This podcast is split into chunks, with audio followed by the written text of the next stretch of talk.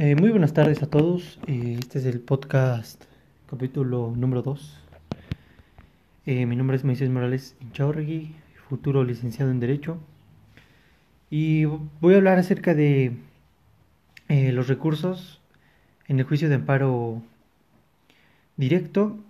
Y bueno, tenemos el recurso de queja, el recurso de, de revisión, el recurso de reclamación y algunos eh, algunos incidentes que son parte de, este juicio de amparo.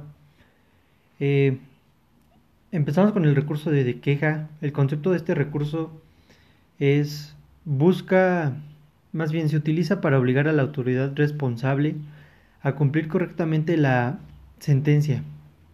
Eh, cuando ésta se ha realizado algún acto tendiente a cumplir la sentencia ejecutoria. también tenemos eh, ante quién se tramita este recurso y el propósito de esta, del recurso de queja eh, es solicitar a un órgano superior que revise la decisión tomada por el órgano jurisdiccional respecto a alguna cuestión examinada durante el procedimiento dentro del juicio. ¿Quién lo tramita? Bueno, en todos los casos es tramitado por, por el quejoso. Eh, los supuestos dentro de este recurso y queja bueno, los supuestos de procedencia a que se refieren son las decisiones posteriores al proceso, que no suponen eh, decisiones de fondo sobre el asunto del proceso. Acerca de los plazos, el plazo general para la interposición del recurso de queja es de cinco días. Eh, pasamos también al, ahora pasamos al recurso de revisión. Este recurso de revisión consiste en que busca, o bueno, su propósito principal es encargar a un órgano superior de igual manera eh, que revise la resolución tomada por el órgano jurisdiccional. Esto es que examine de nuevo la cuestión con el fin de ser corregida la decisión, pues el recurrente eh, considera que le resulta gravosa por haberse dictado de forma errónea, alejada de la legalidad. El recurso de revisión es parecido al recurso de queja. Eh, también ante la ante, ante qué autoridad se, se tramita eh, este recurso de revisión en este caso es el órgano jurisdiccional competente para conocer los recursos de revisión de amparo eh, son los tribunales colegiados. Este recurso de revisión habrá de interponerse por conducto del mismo órgano jurisdiccional que haya dictado la resolución recurrida el alto tribunal se ocupa exclusivamente de asuntos en los que el tema abordado tenga un significado jurídico primordial. Eh, de igual manera, puede ser, como ya vimos, tramitado por el quejoso o por el mismo órgano jurisdiccional eh, que haya dictado la resolución. para, para, el tema de los plazos, se cuenta con un plazo de 10 días. según la regla general prevista en el artículo 22 de la ley de amparo.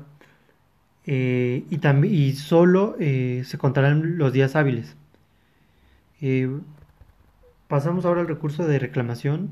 El recurso de, reclamación tiene por objeto solicitar al órgano colegiado que examine un acuerdo de trámite dictado por el presidente de dicho órgano.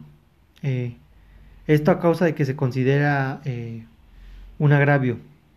También, bueno, ante quién me, se concede este recurso, eh, más bien, perdón, conoce de este recurso el presidente de la Suprema Corte de Justicia de la Nación en pleno o en salas y o el presidente de un tribunal colegiado.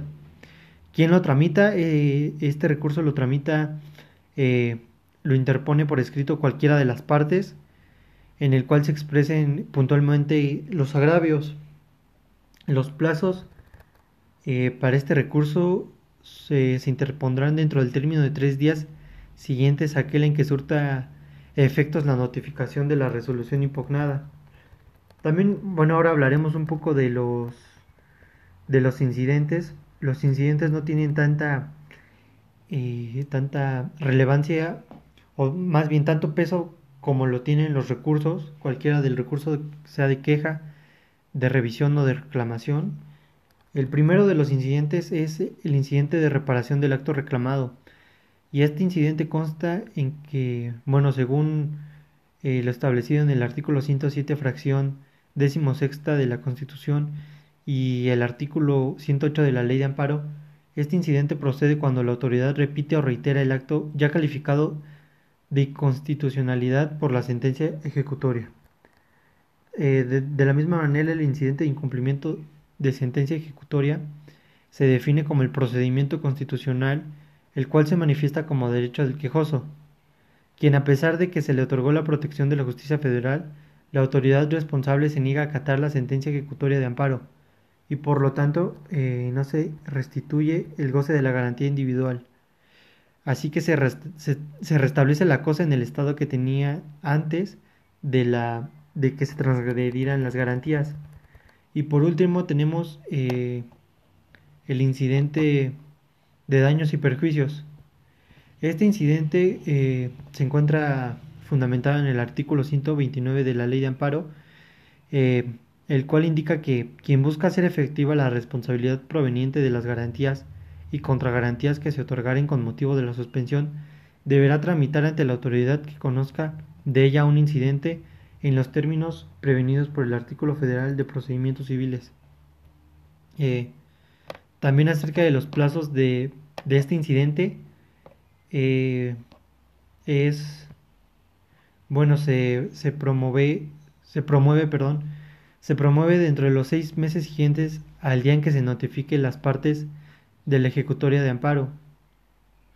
Eh, de lo contrario, se, se, procede a la devolución o cancelación y en su caso de la garantía o contragarantías, y sin perjuicio de que pueda exigirse dicha responsabilidad ante las autoridades del orden común.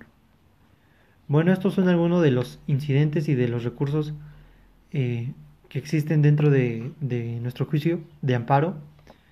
Y bueno, de mi parte esto sería todo.